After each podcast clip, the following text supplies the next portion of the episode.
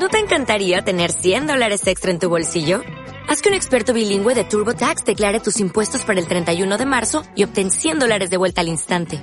Porque no importa cuáles hayan sido tus logros del año pasado, TurboTax hace que cuenten.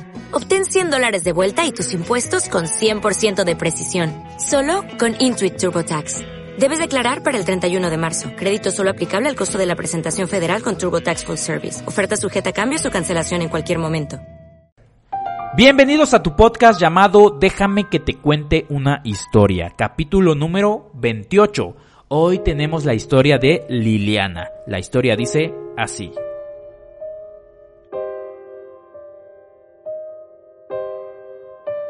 Hola, mi nombre es Liliana. Mi historia es la siguiente. Estuve 10 años casada. Cuando conocí a mi expareja todo era distinto. Era una persona que me mostraba su amor como nunca antes lo habían hecho conmigo. Eso me encantaba y me enamoraba. Por eso decidí casarme con él. Dicen que todo lo que sube tiene que bajar, pues así pasó con mi relación. Poco a poco fueron surgiendo muchos problemas que fueron acabando con nosotros. Él trabajaba todo el día y nunca tenía dinero según él. Ya no había caricias, besos y mucho menos hacíamos el amor. De pasar a tener grandes charlas profundas, pasamos a comportarnos como si fuéramos unos desconocidos. Todo eso me lastimaba bastante, me laceraba constantemente, hasta que decidí, por amor propio, alejarme de esa relación, donde no me sentía valorada y querida. Fueron 10 años, pero hoy definitivamente ya sé lo que no quiero en una relación. Saludo psicólogo, gracias por leerme. Vamos con los tres puntos de reflexión. Punto número uno, el intimar. Este punto se refiere a esa amistad que debemos tener con nuestra pareja. Como lo dice Liliana, ella tenía esas charlas profundas que poco a poco fueron desapareciendo.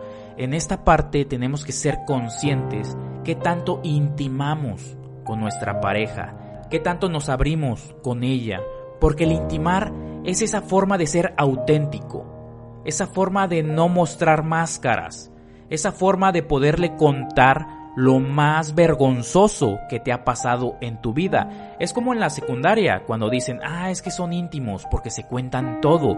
Aquí te hago reflexionar, ¿cómo estás tú en esta área? Punto número 2, la pasión. Este punto se refiere desde un buen faje hasta un buen sexo, donde ambos se sientan satisfechos. Somos seres sexuales por naturaleza. Silvia Olmedo en uno de sus videos mencionaba algo bien importante, cómo medir si tu relación está fría o no, con la saliva, con los besos, cómo son tus besos en tu relación.